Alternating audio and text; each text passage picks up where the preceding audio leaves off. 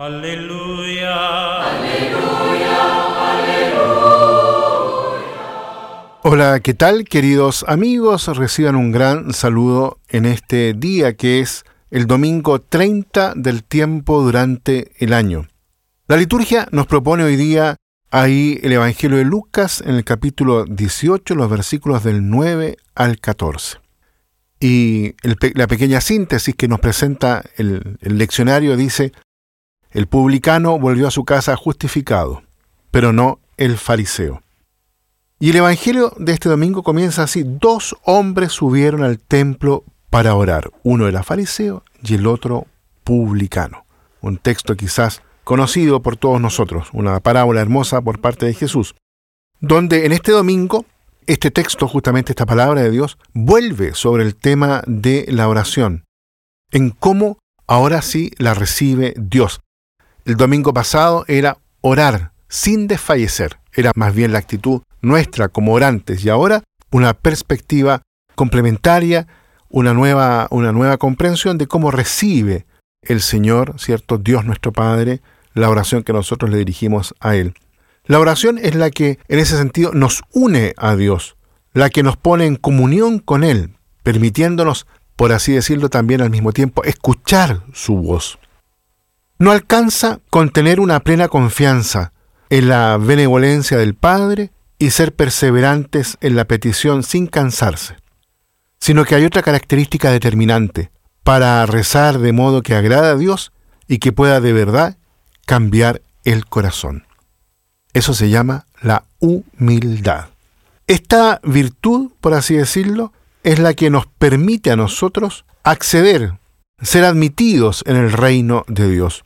La persona humilde reconoce que Dios es Dios y frente a Él nosotros unos necesitados, casi como por así decirlo, unos mendigos de Dios.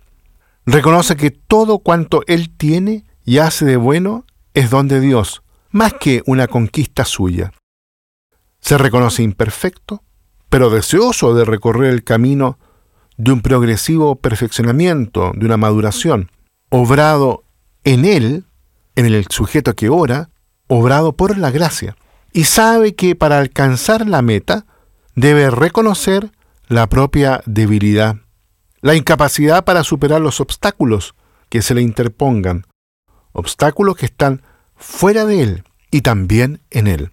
Por eso se dirige a Dios, expresando en su oración toda su pequeñez. Como el fariseo, también nosotros podríamos tener la tentación de recordar a Dios nuestros propios méritos, tal vez pensando en el trabajo de estos días. Pero para poder subir al cielo, la oración debe brotar de un corazón humilde, pobre. Por tanto, también nosotros, hoy día, necesitamos, ante todo, dar gracias a Dios, no en primer lugar por los propios méritos, sino por el don que Él nos ha concedido nos reconocemos pequeños y necesitados de misericordia. Reconocemos que todo viene de el Padre y que solo con su gracia se podrá realizar lo que el Espíritu Santo nos ha dicho. Solo así podremos volver a casa, verdaderamente enriquecidos, más justos y más capaces de caminar por la senda del Señor.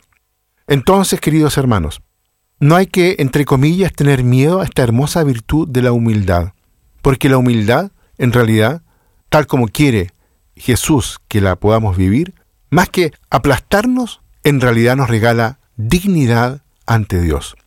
Quien es capaz de reconocer su propia fragilidad, su propia mendicancia, por así decirlo, frente a Dios, Él lo engrandece, porque llena el corazón con toda la presencia suya a través de la gracia realizada y regalada por Cristo a cada uno de nosotros. Los invito entonces para que en este domingo podamos mirar esa actitud profunda del publicano y hacerla nuestra. Reconocernos y mirarnos ante todo como hijos pequeños, muy queridos, amados por Dios. Que el Señor nos bendiga a todos y a cada uno. Aleluya. Aleluya.